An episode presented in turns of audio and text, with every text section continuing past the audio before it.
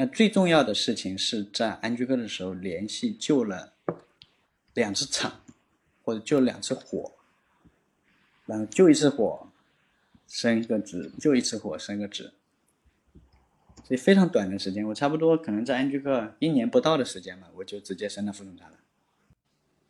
我清晰要求的是，我需要有个阵地，这个阵地符合两个条件，第一个条件呢，汇报的级别越高越好。说白了就是离创始人层级越近越好。那你你要想往前走，本质上你要么你必须交出几个东西。第一个就你得交出战功，嗯。第二个你得有武功。但是我觉得好多的人，他其实不知道自己在这个领域真的是已经武功学会了，那就是一般都没学会。然后整个饿了么在。支付宝里面的订单规模也是我做起来的，嗯，然后广告收入的爆发式增长也是我做起来的。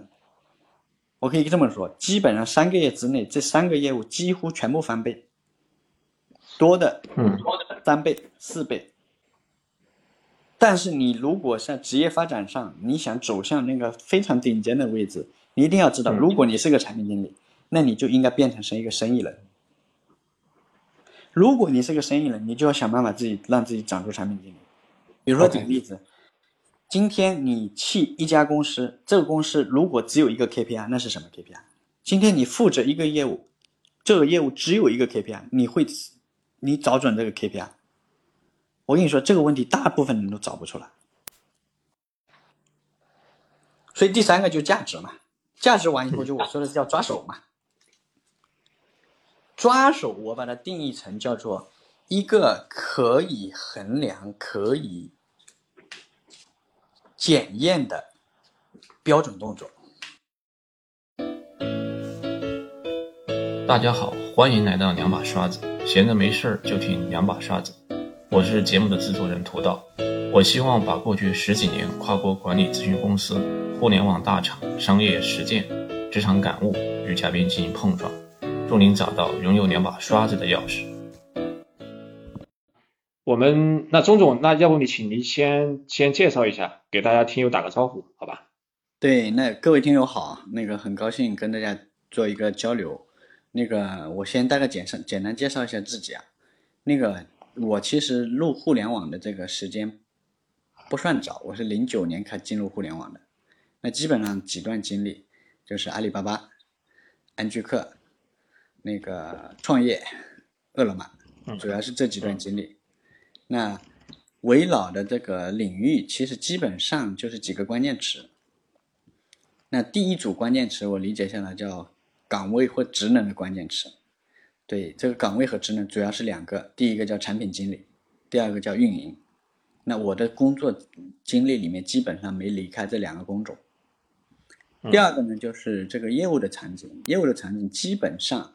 我们也没离开两个关键词，第一个关键词叫做平台，第二个关键词叫交易，所以基本上我所有精力围绕这个事展开。所以因为这个时间已经很久了啊，所以我以前有时候做产品，有时候做运营，有时候同时管产品和运营，所以我其实很难定义成自己是一个产品经理还是一个运营。所以，但因为不管是搞产品还是搞运营嘛，你最终的这个目的其实都是做业务的增长。所以我觉得可能把自己定义成一个这个增长人士，可能是比较符合我今天的定位的，大概是这么个情况。嗯，好。所以我刚才听钟总的这个经历啊，我我自己觉得，包括我也之前有过一些了解嘛。那钟总其实我觉得从职业发展的这个角度来看，其实这种晋升我我觉得还是很清晰，而且是很快的。所以我们就看一看。呃，钟总，我们想问一下，就是说你自己觉得，比如说我看你是在阿里巴巴是一个产品经理了嘛，然后到安居客其实就已经做到他的运营副总裁，那你觉得你怎么了就从这个产品经理会到副总裁这么一跃？哦，这个可能确实是对我来说是一个比较大的这个跨越啊。嗯，那其实我从阿里巴巴出来，其实到安呃出来的时候，我我是个 P 七啊。那我到了这个安居客，其实我一开始根本就不是副总裁，嗯，我一开始是个高级经理，嗯，所以从一个大厂的这个 P 七差不多对标的是经理嘛，然后你对到这个小厂，那你变高级经理其实差异不大。嗯，那最重要的事情是在安居客的时候联系救了两次场，或者救两次火，然后救一次火升一个职，就一次火升个职。所以非常短的时间，我差不多可能在安居客一年不到的时间吧，我就直接升到副总裁了。OK，对，所以在这个维度上，今天看起来，我认为它不是个硬气啊。我认为其实是所有的企业都一样嘛，就是真正他为你付费的东西，其实就是你创造的价值啊，或者是你解决的问题。嗯你解决问题，你才有机会往上走啊。对，这是一个点啊。第二个点，今天回复过了啊，在一定程度上，你为什么凭什么能能能解决这两个大问题啊？我觉得其实核心来自于两个点。嗯 我觉得第一个点是，你有机会解决的一个问题，或者是一就是就别人会把这个问题交给你来解决，而不是交给别人来解决，这是前提。第二个是你不仅交给你，你还能搞定这个问题。对，对，我们先说这两个问题啊，背后其实都是有有蛮多的这个思考逻辑在里面的。嗯那其实我在这个阿里的时候，其实我有两段经历，后面有一段经历，我是在阿里的一个创新业务。那创新业务呢，其实我们当初这个创新业务的这个事业部总经理，我到今天为止，我都觉得他非常的强啊。那我是跟他隔隔级汇报，所以虽然没有机会向他直接汇报，但是因为离得相对比较近，然后他又非常的关注产品，所以在那一段时间内呢，就是从他身上学到了非常多的认知啊、组织啊、产品啊、方法论啊、洞察力啊等一系列的东西。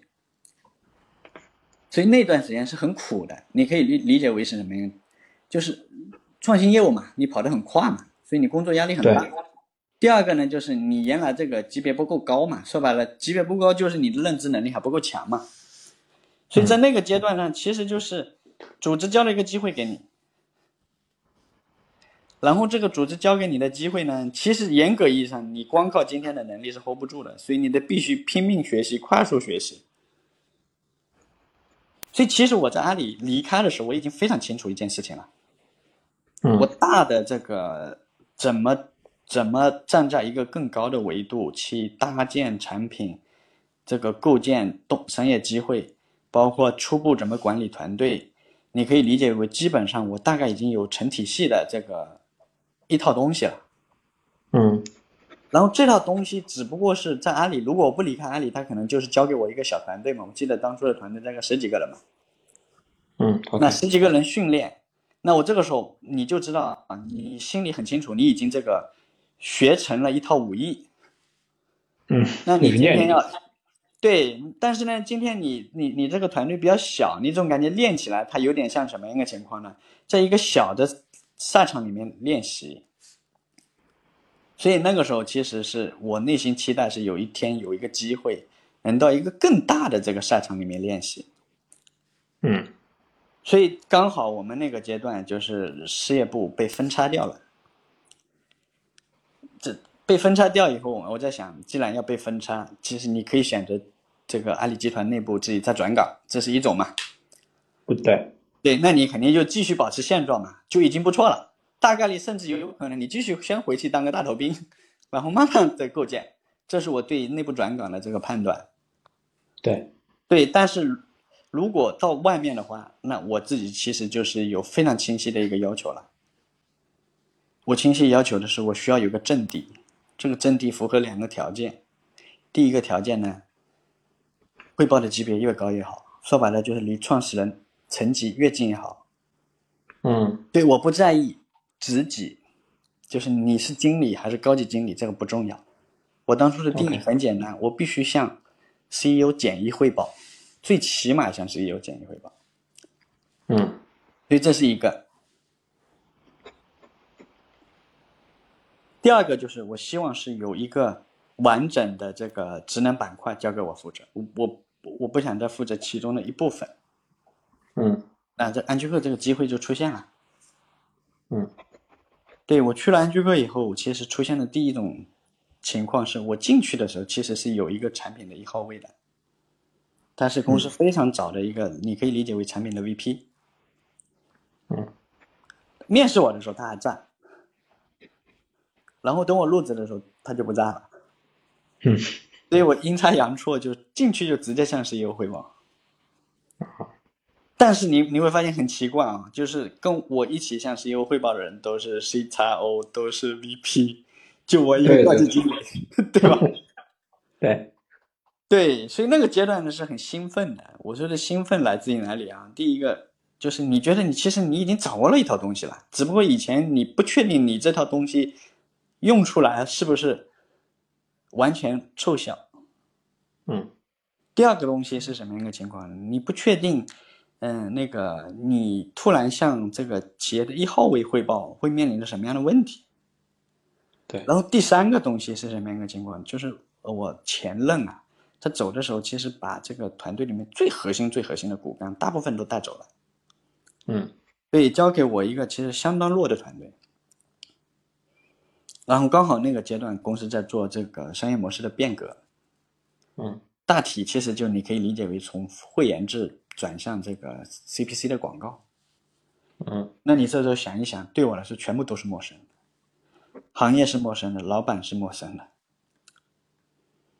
然后团队已经被掏空了，嗯，然后马上又要做商业模式的变革，你应该能想象到这个事儿，想一想就这个事儿难度有多大，嗯，但当初说句实话，没有那么强的认知啊，不觉得说这个事儿难度是特别大的一件事儿。所以这对，但至少说，但至少说你有这种敢于去试的这种勇气在，对不对？其实不是敢于去的勇士，就没有意识到这是一个很难的问题。你今天是五年以后、八年以后，当你人变得成熟以后，你觉得当初怎么会做一个这么冒冒险的这个动作？嗯。然后非常幸运，这个事儿扛下来了。嗯。当然也很努力啊！我记得印象很深刻，就是你感觉就是满脑子都在想想工作的事情。上班在想，下班在想，然后路上坐地铁在想，吃饭的时候也在想这个事。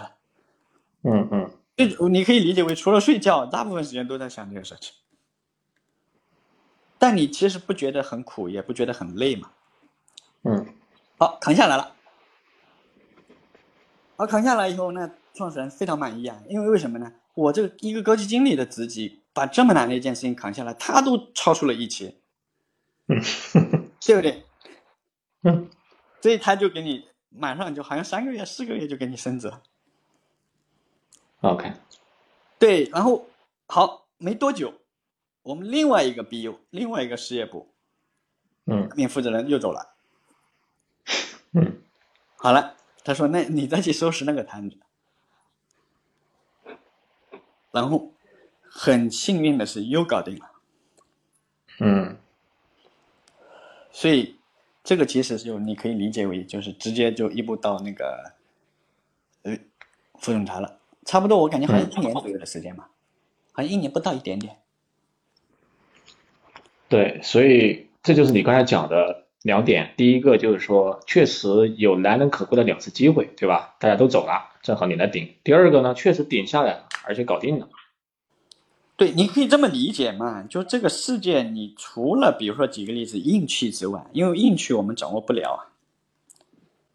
那你你要想往前走，本质上你要么你必须交出几个东西。第一个就你得交出战功，嗯。第二个你得有武功，然后是什么？你的武功要转化为战功，你就需要机会。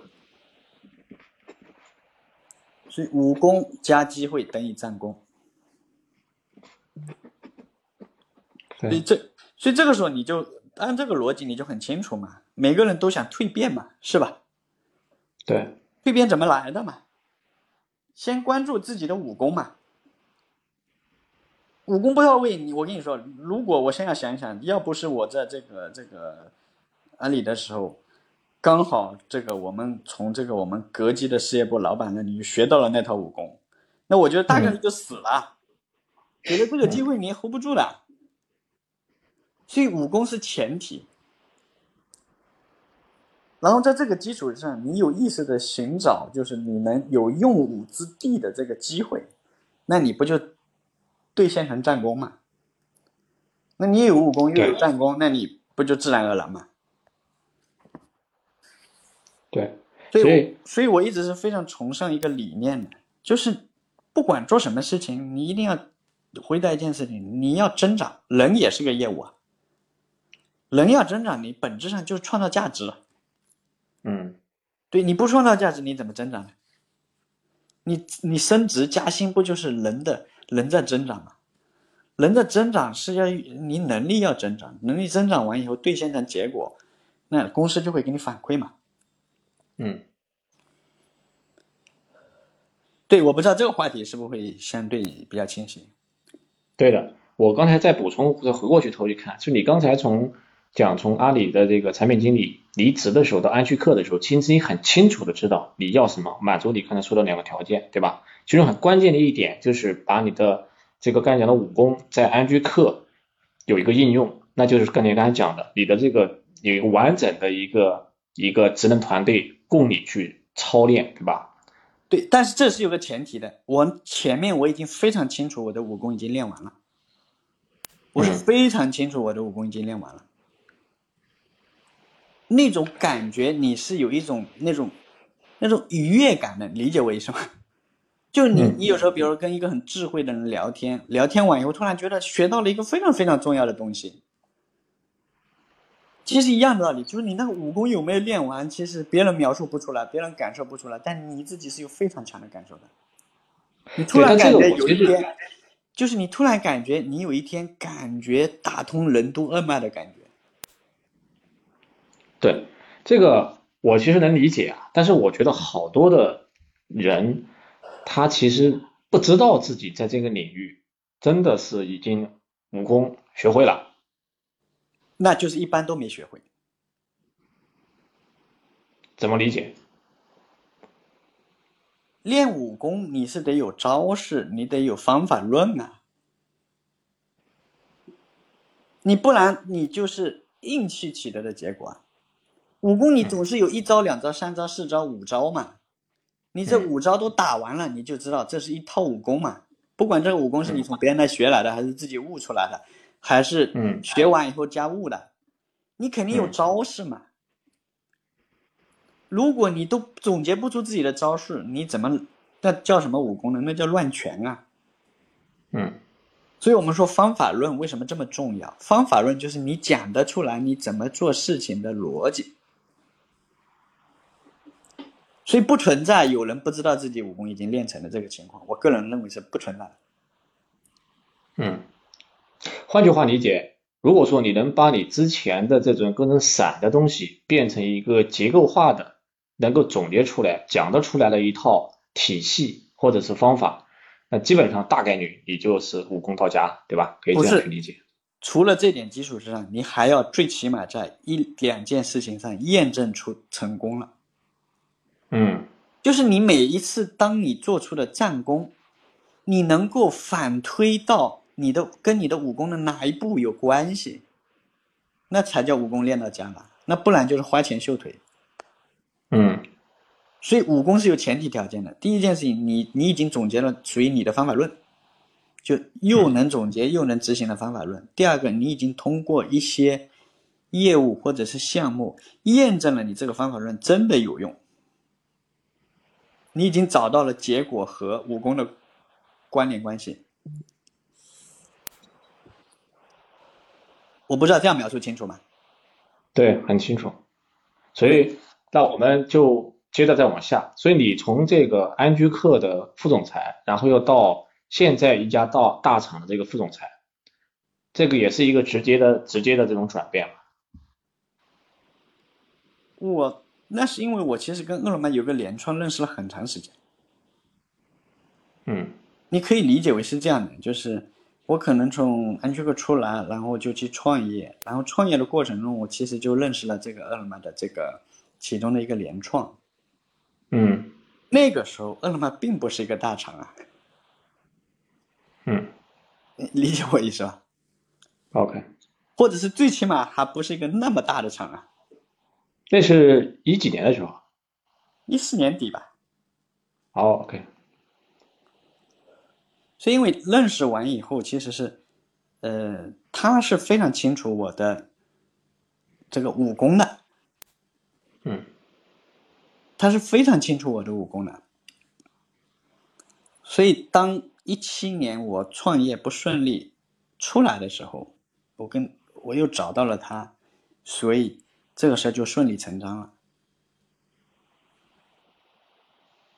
OK，对，所以你其实严格意义上你可以理解为，其实你在这家公司并不大的时候，你已经跟他建立了联系，并且他已经知道了你的武功。对。这句话，换句话一种理解是说，那个时候你其实也感觉到了这家大厂未来会成为一家大厂。现当时是一个小厂，对吧？但未来它其实有可能会成为一家没有一家大厂。那倒没有，那倒没有。嗯，我没那么强预见能力。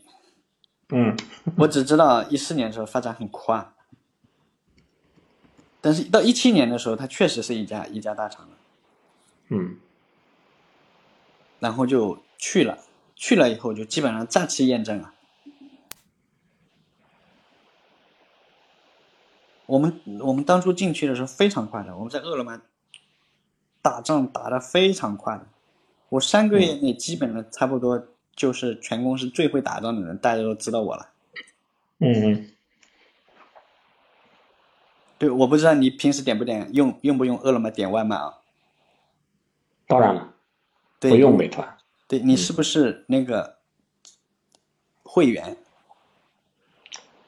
之前买过一段时间，嗯，包括我去做，尤其出差的时候，做那个我之前做管理咨询嘛，出差的时候经常用。明白，那个会员就是我我我创作的，我的作品，然后整个饿了么在支付宝里面的订单规模也是我做起来的。嗯。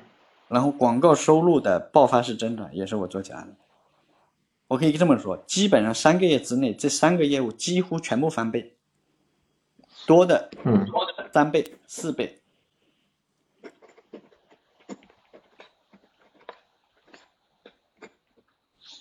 因为我们是个访谈啊，所以我可能不是特别方便把具体的数字说出来。毕竟人家现在饿了么还跟美团打仗打得这么凶，是吧？对对对，没关系的。所以呢，钟总，我想接下来我们就进入下面一个环节，就是说你刚才讲了，其实你刚才讲的都是跟这个增长有关的嘛，所以我们就聊这个增长的话题。我想在聊这个增长话题之前，就是我觉得就你能先简单讲一讲这个产品、运营、增长这三个词的一些基本的理解与他们的关系吗？对我认为增长是个结果，嗯，产品和运营其实是。是是方法或者是工种，这是第一个概念啊。嗯。第二个概念是什么样的情况呢？嗯。如果你进入到商业产品经理的这一步的时候，你你你会突然发现，其实做产品、做运营、做市场，甚至可能 HR 的工作，他们全通了。嗯，就是你在在在下面的时候，它是三个不同的职能啊。当你跑到那那一步的时候，你突然发现它是全通的。到到那上一步，其实你你所有的使命就变成两句话：如何实现两句话？第一句话，疯狂的创造价值，就疯狂的创造用户价值。第二个，通过用户价值兑现成公司的。业绩，嗯，对，这是我的观点啊，但是不可能不一定就是这跟行业里面大体的观点是一致的。但我的观点其实是他们三个人只是三个工种，但是结果都是把业务的目标往上拉，往上拉的方法有且只有两个。第一个，我把它理解为叫做疯狂的创造用户价值。嗯，创造用户价值说起来他妈很难很容易的，但实际做起来很难的。最难的就是发现用户价值。我可以这么理解，可能百分之九十九的今天在在在这个互联网行从业里面的人都不太具备发现用户价值的能力。这个恰恰是做产品的起点，所以产品经理会占便宜的。以产品为第一步工作的人，发现用户价值。但是你早期的产品是不不考虑一个对对另外一件事情是没有感觉的，就拼命的把这个用户价值转变成公司的业绩，或者是说把公司当把你做的事情当个生意用。我不知道这样描述的清楚吗？嗯，就是运营呢，其实这个身位思维是很重的，目标思维是很重的。他每天要交指标嘛，对，那交多了他就拖，他就会。盯着盯着指标看，而不是盯着用户价值看。产品呢，它它指标压力没那么重，所以它天天盯着用户价值看。但是盯久了以后呢，它的业绩的感觉没不强。当他这两件事情都成了的时候，他其实就已经变成了一个商业产品经理了。这也就是说，我们把这个事情把它专业化的原因嘛。有的人会去专注于产品以及产品功能的实现，就基于基于用户痛点的功能实现。有的人会去基于这个产品怎么去做用户的运营和带来商业的变现，所以这才会说有一个组织在一起，大家去共同去完成这么一个目标。对，所以我们说这个企业里面需要分工嘛，因为你全能型全能型其实很难长出来嘛，所以才需要有产品、有运营、有有市场投放。但是你如果在职业发展上，你想走向那个非常顶尖的位置，你一定要知道，如果你是个产品经理，那你就应该变成是一个生意人。如果你是个生意人，你就要想办法自己让自己长出产品经理。OK，这就是这三个东西的交汇点的神功被你练成，那我跟你说，你基本上你就不用担心了。你这个神功练成，就也是在阿里这个。产品经理的时候就已经成了，对吧？那没有没有没有没有没有，阿里的时候 还没有练成，阿里只是把产品经理的这个方法论练成了，练成。对，真正神功练成是在我创业的时候练成的。嗯，对，创业的时候你没办法嘛，逼着你搞嘛。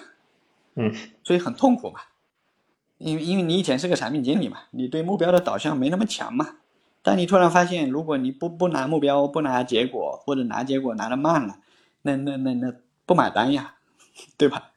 客户买不买呢？团队不买单嘛，所以你被逼着长成了这个叫生意人的这个这个属性。好，你这两个东西一练成，哦，你突然发现，哇，又进入到了这个另外一重这种感觉。所以这边我想再多深挖一句，刚才你讲第一点就是疯狂的创造用户价值。嗯，其实我也在有时候也在看。客户有很多各种各样的需求，有的是有有有些是伪需求，有些是看似是这个很好的需求，但是他不愿意付费。就是我怎么样在各种琳琅满目的需求中间，真的去抓住客户最核心的那么几点刚性的痛点，那这个其实是比较关键的。这就是增长的方法论嘛。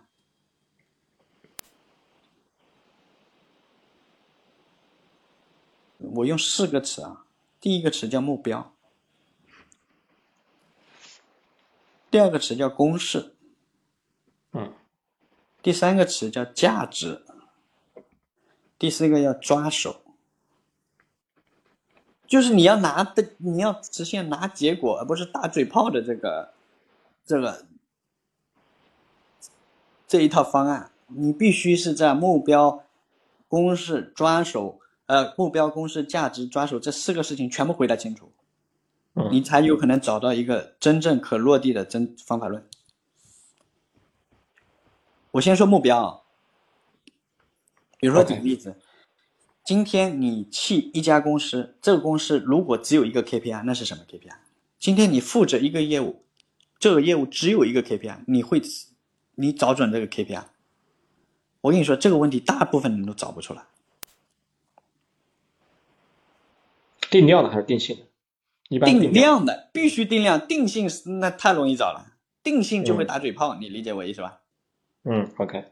你只有定量的东西才不会陷入打嘴炮，就是所以定 KPI 是很难的，就是这个 KPI 的定义被你一旦定出来，其实就是你把目标定了。嗯，所以这是我的第一个观点，就是就我比如说举个例子，淘宝天猫你会发现 GMV 始终是他们这个最 key 的指标。就交易平台，GMV 一定是一个最 key 的指标。对，那你比如说举个例子，这个这个我理解下来，内容平台它的最重要的事情就是 DAU 啊。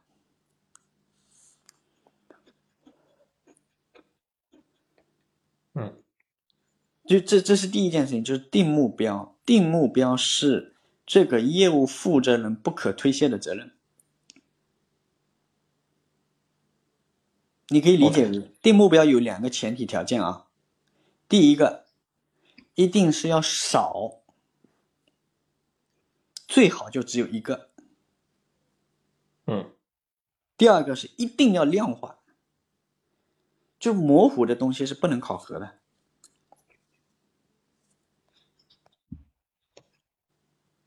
就是如果很多大家就乱打了，然后。今天这个部门跟那个明天跟那个部门两个人就经常摩擦，经常吵架，因为优先级不一样嘛，嗯，对吧？各自都有各自的 KPI 嘛。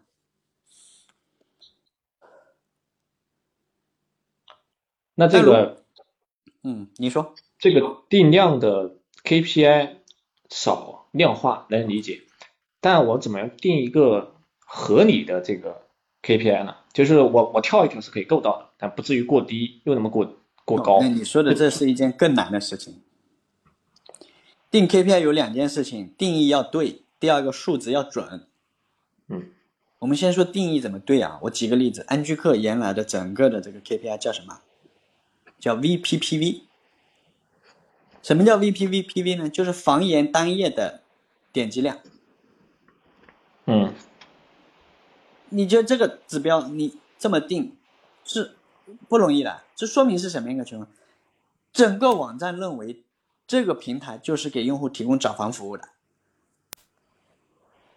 那只有看了房源单页，才认为他今天完成了一个合格的找房链路。嗯，这是这背后两句话可不好找哎，不然你就会有一堆指标。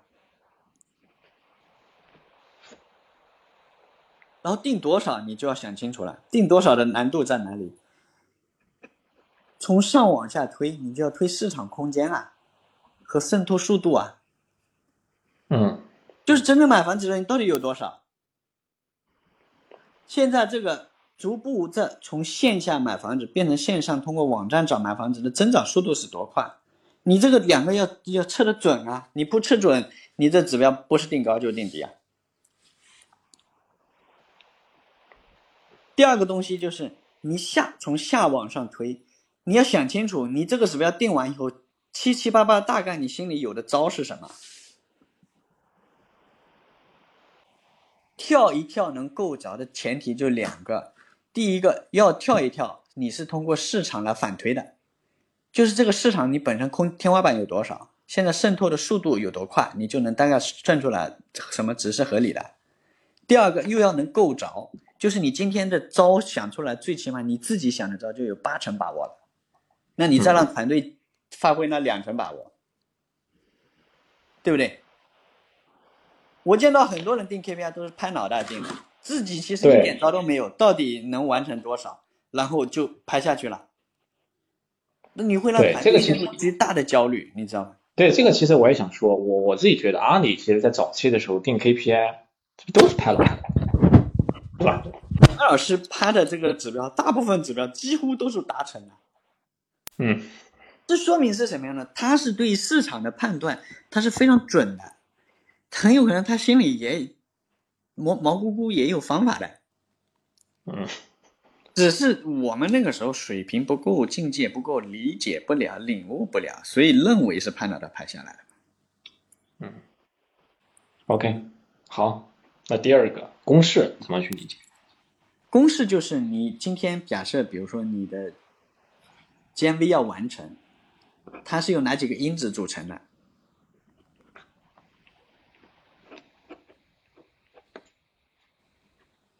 我比如举个例子啊，嗯，我举一个比较比较典型的例子，比如说 Facebook，Facebook 它你最后看的其实不是它的广告收入是吧？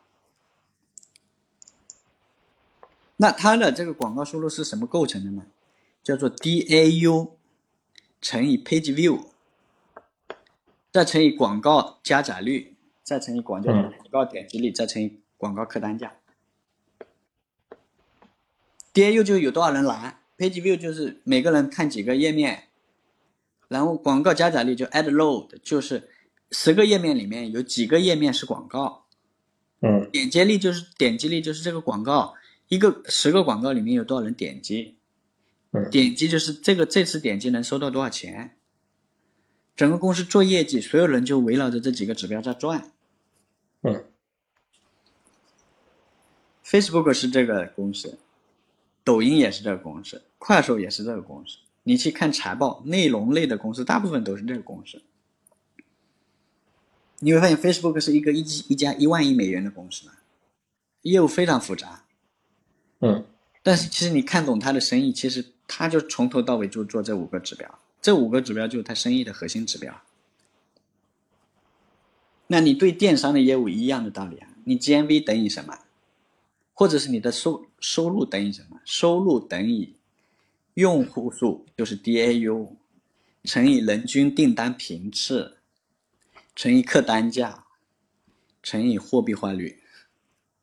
然后各支部门就在想了：我是主要在搞 DAU 的啊，我主要是搞频次的，我主要是搞客单价的，我主要是搞货币化率的。就再复杂的生意，你也是可以这样拆的。对，所以通过这种公式，它其实把刚才我们的目标又进一步的具体做了一次分解，然后把它下分到不同的团队或者是组织里面。嗯，对。你不然的话，你 G G M V 你控不住嘛？但是你你你公式就好控一点嘛。但是公式也是控不住的，马上就我会就说价值嘛。嗯。就什么东西是价值？比如举个例子，用户，你今天比如说我有消费频次，我随便说的啊，你怎么提消费频次嘛？那你就要给人家创造价值嘛，是吧？用户价值不涨，你消费品质怎么涨呢？对。那我创造的价值，比如举例子，你你是饿了么的会员嘛？我创造的价值就是你一个月买花十块钱。然后得四乘以五的优惠券，然后每买一单超过二十块钱的订单，你还可以获得一块钱的积分。一块钱的积分在以后用的时候可以当一块一块钱用。那用户获得的价值是什么？我用一笔提前交纳的这个钱，然后享受一个远远比这个交纳的钱要大得多得多的优惠。那用户觉得划算，频次就上来。这个源钱来自这。嗯。对吧？我不知道这样描述清楚吗？对，所以这其实我换句话理解，就是说，你基于你这样的指标也好，那你一定要回过头去说，基于这种指标，你的你的这种行动的计划方案，一定要为客户创造让他感觉到的比他付出的成本更多的价值，这样他会实现你想要的这个。对我，比如说举个例子，你今天整整个饿了么的用户价值，你怎么提炼它嘛？大的价值就几件事情嘛，东西多嘛，餐厅多嘛，是吧？嗯。品质好嘛，就东西好吃嘛。第三个价格实惠嘛，对吧？第四个是送达准时嘛。嗯。你你说呃，外卖除了这四个价值，其他的是不是都边缘价值？但核心价值就这四个，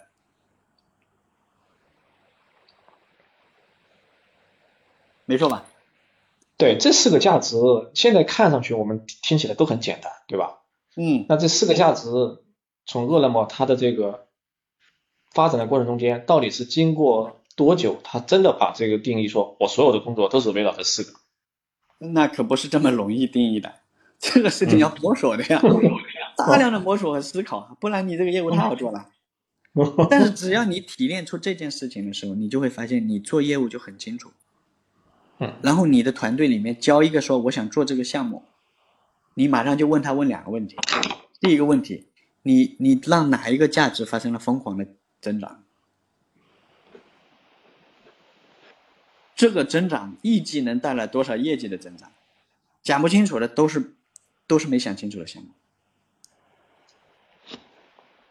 对，这也是阿里的灵魂拷问：你的业务价值到底是什么？对。就是你评估项目就这两个问题啊！你说句实话，你就就这两个问题嘛，能创造多大的价值提升？这个价值提升能覆盖多少人，从而带来多少业务结果的提升？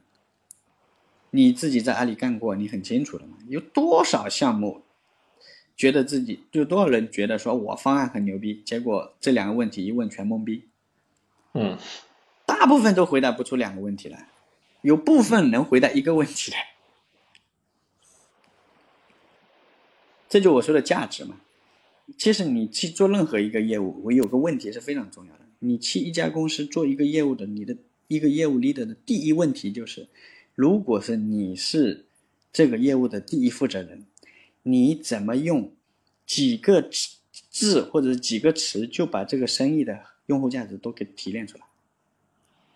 嗯，你只要被你提炼成功了，你做业务就不会乱起项目的。刚才你也讲了，饿了么这几个其实也是经过很多时间的磨合，慢慢慢慢才演变成这几个。对，这中间到底有有些什么样的心得或者是方法？我到底是去识别，比如说这十个里面就有八个是伪的，两个是我们真正要的。这中间到底会有什么样的方法或者是路径？你就是演绎法和归纳法呀，就这两种啊。第一种就是你把自己想象成一个用户嘛。你不是大量跟用户在交流吗？嗯，你在想你一个你自己是个用户，你决定点外卖，你最关心什么吗？嗯，那你不是大量演绎、大量跟客户交流、大量看数据，你不就是可以得出这第一个维度的假设吗？对。第二个就是正伪啊，你可能假设了这个，假设了五个，假设了八个，哦，你围绕着第六个上了个项目，一试效果不咋地呀。那你就知道这个可能错了。OK，左边假设，右边验证啊。那有洞察力的人嘛，就是成功率高嘛；没洞察力的人成功率低嘛。嗯，做业务的人非常考验洞察力啊。就有些人想十个主意，他可能只能成功一个，这已经可能有一定洞察力的了。嗯。对，那很强洞察力，能想三个可能成成功两个，哇！你想想，你跟着这样的业务 leader 干，你开不开心嘛？对，太开心了，因为做项目大部分都成功啊。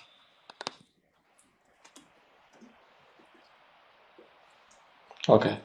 所以以前阿里很经常讲一个词叫商业 sense，我认为商业 sense 其实就是洞察力，就你对机会的判断能力比一般人要强。对，也足够敏感。对，所以第三个就价值嘛，价值完以后就我说的叫抓手嘛。抓手我把它定义成叫做一个可以衡量、可以检验的标准动作。呃，举个例子。那我比如说，我就以超级会员为例，嗯，我。我的验证的结果就，只要我发展一个超级会员，我就可以让他的消费品质增加百分之两百五十。你看呢？这里面有一个概念啊，发展了几个超级会员，我是不是可以量化的？对，对，每发展一个超级会员以后，他的这个消费品质涨了多少，我是不是可以量化的？第三个，我我。这个结果我是不是可以检验呢？今天发展了一百个，所以订单？比如说这群人的，那这就是可检验、可可衡量、可检验、可复制啊。你就想想，有我们历史上大家提的方案，有谁谁的方案同时符合这三个标准？可衡量、可检验、可复制。所以有多少人方案，有多少方案，其实我认为都不是方案，你理解我意思吧？所以很多人提的方案都不叫方案，我认为叫 idea，或者是主义，不符合这我刚才说的那三个标准的，我认为都是主义，根本不是方案。对我刚才理解这句话，就是说你一定要有一个行动的。一个一个 action 一定要有 action，同时这个 action 一定要配上可衡量这个 action 的这个量化的结果的这些指标。对，并且找出这个 action 做完以后跟结果指标是不是真的就是直接正强相关，不然就是没有，就不然就是没找到增长方案，你可能业绩出来都是靠运气出来的。对，所以这也是为什么我们讲说。互联网有个好处，只要是满足你刚才说的这些条件，我就可以通过数据去发现问题，有新的洞察，进行这个新的迭代和更新。对，是没错。其实你真正做起来是非常难的。是，这中间会有业务的复杂性、不同的用户特点，对吧？包括你不同的时期、你的目标，是好好多因素掺杂在一起。对，所以这就就是因为这么复杂，所以你你觉得，如果说我们把用户运营或者是用户增长，我们把它划分段位，你觉得可能会是一个什么样的金字塔的一个一个一个形状？就三道，就是用产品经理为例，功能型产品经理、需求型产品经理和生意型产品经理或者商业型产品经理。你。其实我那篇公众号的文章里面已经把这个事儿其实讲的非常清楚了。第一个叫功能型产品经理，就是你的上级已经把需求已经发现发现出来了，定义准了，嗯，你的任务就是把这个需求给它交付出来。其实别小看这件事情，这事其实挺难的。对。就是做好这一步的产品经理已经很不容易了，就是就是我们常说的叫用户体验是吧？产品稳定性等等一系列的东西。对这个我说一下我的感受，我因为我自己其实是没有做过这个产品经理的，我恰恰觉得难的地方是说我有了一个 MRD 之后，我要把它搞出 PRD，我把它实现出来这件事情我觉得很难，但我恰恰觉得说让我去识别这个用户价值。去做 VOC 对吧？梳理一些东西出来，我反而觉得简单。就你说的需求型的这一块儿，这可能是我没搞过的一个误区。那那那是因为你没搞过，其实那个事儿已经挺难了。嗯，就是你对你你已经已经非常难了。就做到这一步，其实是已经是一个就是骨干了，就是很有点厉害的产品经理了。嗯，就就原来比如说我们看到以前产品经理经常会提倡什么。这个字体大一点，按钮小一点，是吧？对对对，对，这不，他们经常会研究这些东西嘛？你觉得这个东西当然是有道理的呀。比如举例，一个取消按钮，一个一个 yes 按钮，然后把 yes 按钮做成深色，把取消按钮做成浅色，你突然发现，哇，这一步他妈的，这个成功率涨了百分之三十。嗯，是他很懂用户心理学呀，你理解我意思吧？对对对。这个这个可不是玄学，它是背后是有用户心理原因的，就是人有从众心理，他愿意接受你的默认选项。嗯，就大很多人是愿意接受你的默认选项，大部分没那么有主见，你知道吗？嗯，他很容易被他第一时间注意到的东西，或者是其他人建议他的默认选项所吸引。他说这以前有个调研，他说这个好像是。德国有一份调研，他讲的是好像你你赞不赞成同性恋？就欧洲做了很多调研嘛，就是调研那个民众说你赞成同性恋的这个赞不赞成同性恋？他最后有一有一份调研问卷是赞成同性恋的比例巨高，然后最后得出来的结果发现是德国，所以大家不能理解，因为德国人是一个很严谨的国家，理论上他应该是最低才对。然后最后你知道得出的结论是什么吗？嗯，就是那个在德国这个问调研问卷里面，默认选项是同意。哦，你说我举这一个例子你就很清楚了。其实这里面的功夫已经要求很高了，就是你要很熟悉用户的心理学，每一步你的用户的心理学、注意力学，你得整明白怎么弄才能够逻辑又通，流程又顺，然后不会碰到困难，并且愿意跟着你的引导走。对，全部是细节决定成败。不是细节背后是要懂用户的心理啊。细节大家太容易了，细节不是个门槛，关键是你每一个细节背后，你都猜到了用户怎么想的。对，所以这就第一个段位，我叫功能产品经理。第二个段位是我理解叫需求产品经理，就做什么有用嘛？这其实就是定义 MRD 的过程，对吧？不是定义 MRD，它不是定义 MRD，它是选择。写哪一份 MRD 啊？对你有八份 MRD 选好写，你决定写第三份，你可能就赢了。嗯，你写剩下七份都，我比我姐，我刚进二了嘛，我们有一段时间，我们的业务团队在拼命的考核一个指标，叫做加店数，就是你 BD 今天又去加了几家店，让他来做外卖。我第一反应这个指标错了。嗯，那你觉得为什么我第一反应这个指标错了吗？我第一时间我就去看用户的这个列表页结果数啊，就是一个一个用户平均打开了这个列表页，里面有几家餐厅供他选择，然后我再来关关注一下餐厅数的数量跟他这次下不下单的关系，我发现一个特点，超过一定数量的餐厅以后，这家餐厅对他没什么帮助。嗯。那我这个一看，大部分用户其实那个数量都已经超过临界点了，也就是这一个需求上叫餐厅是不是足够丰富这件事情上，用户的需求满足程度已经很高了。嗯，就是他已经吃了三碗饭了，你再吃四碗饭，第四碗饭没用的，或者是你第第四碗端给他，他不吃啊。那你你觉得这个决定大不大？对，这是一个战略方向的问题。你觉得这个决定是不是非常大？因为这决定了那六七千号 BD 到底做什么事情，什么事情是他的主要工作？嗯，这是 MRD 吗？这是不是 MRD 啊？这是决定写哪一份 MRD 啊？那第三个呢？第三个商业产品经理啊。嗯，就是你发现了需求，但是你要知道企业是要赚钱的呀，对吧？你企业要赚钱啊，那就意味着什么概念啊？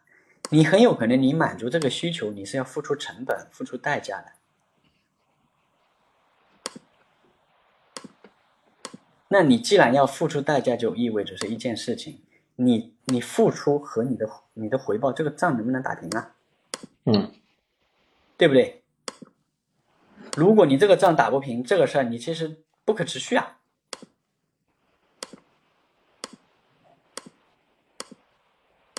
我不知道描述的清楚吗？对，这个其实我们今天的所有的谈话，其实都都强调这一点，就是一定有足够强的商业 sense，同时呢，站在这个商业回报或者财务的角度去看。不是不是，这是两个维度，一个是用户 sense，一个是商业 sense，这是两回事。就我刚刚说的是，你发现加餐厅已经没用了，这个叫用户 sense。嗯。你发现，如果你加餐厅，加一家餐厅，比如说。这个本钱账算不算得过了？这件事情是短期亏钱，还是永远都赚不了钱？这是完全是两码事情。嗯，对，一个事儿如果永远都赚不了钱，你这个事儿总有一天会被喊停。对，就没有做，就其实其实就没有。如果从这个角度讲，其实就意义不大了。对，但是很多事情往往是这样的。你一开始就赚钱的事儿也不多，理解我意思吧？大部分事情是你一开始是要亏钱的，然后嘎嘎嘎到了某一个临界点以后呢，他就让人能赚钱了。那什么临界点能赚钱？然后能赚多少钱，决定了你的资源投入啊。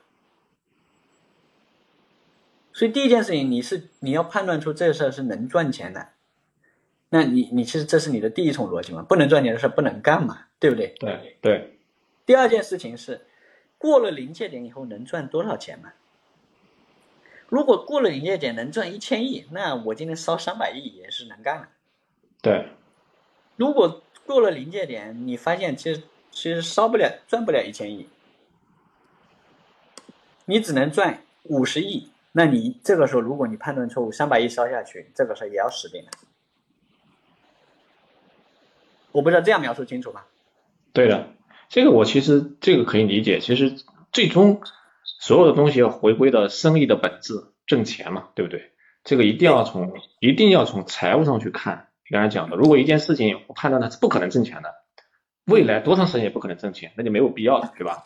嗯。那第二个就是看，就刚才你你刚说的临界点的问题。什么时间能够盈利？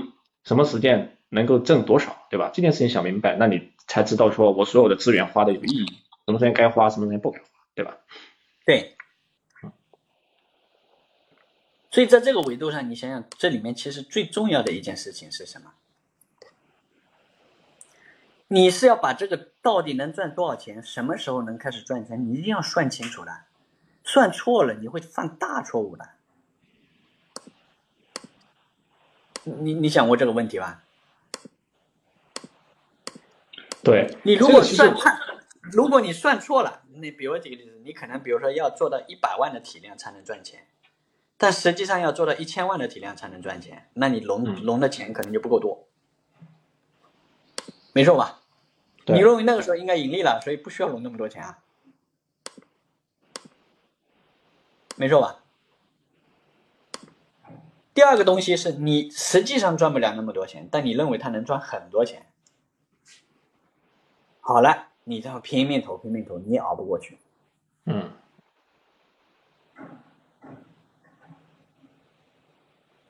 这件事情难不难嘛？太他妈难了！我认为比搞需求难度系数他们不在不占搞需求的难度之下，两个是同样。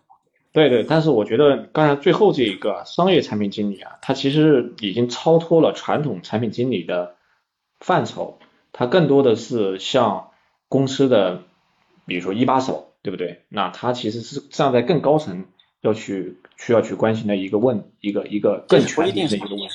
嗯，不是不一定是一把手，是确实是每个公司里面会这个的人他很少。那比如其实，人家王慧文可能他不是一般说，他会啊。对吧？对对对，人家是会的呀，他不是不会的呀。对，但是一个公司里面会这会这个商业产品经理的人数决定什么？决定这个公司寻找第二增长曲线的能力有多强。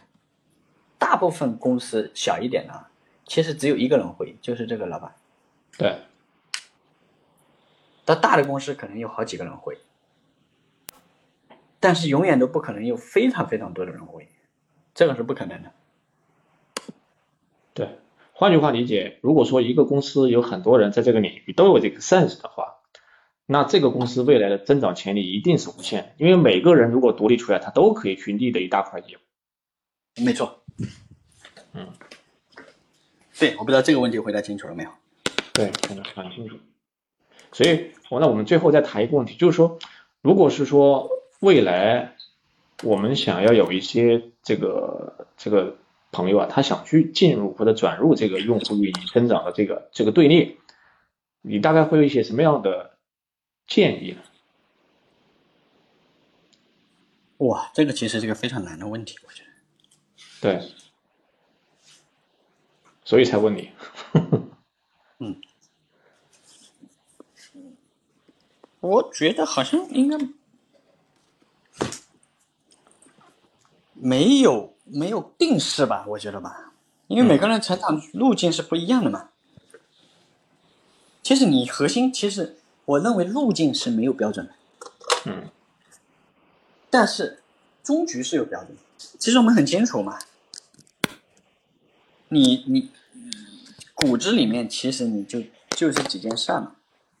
第一件事情是你拆解需求的能力嘛，第二个就是你拆解生意的能力嘛，嗯，对吧？第三个就是你细化方案的能力嘛，嗯。那你这样想一想吧，你今天缺哪啥能力，你就补啥能力啊？比如说技术出身转型转型往这个商业产品经理转型的人，他原来拆解方案，其实他这个技术非常好啊，对吧？嗯。那今天可能，比如说举个例子，我是一个市场或者是一个销售出身的人，可能人家理解需求的能力，他就比别人基础好啊，他要补的是别的呀，你就是这个铁三角。缺啥补啥嘛，每个人从业经历不一样，决定了他他起始的那个强项是不一样的。对，那那你有什么书给大家推荐的吗？就是这一块嗯，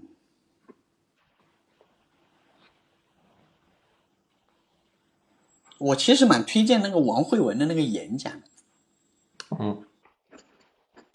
叫有一个叫清华大学产品课，这个是很有思考深度的。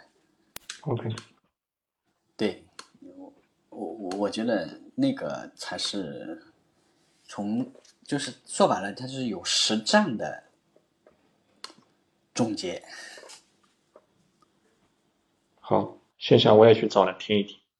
对，有实战的总结其实是最有价值的。嗯。好的，那今天我觉得干货满满，谢谢钟总。嗯，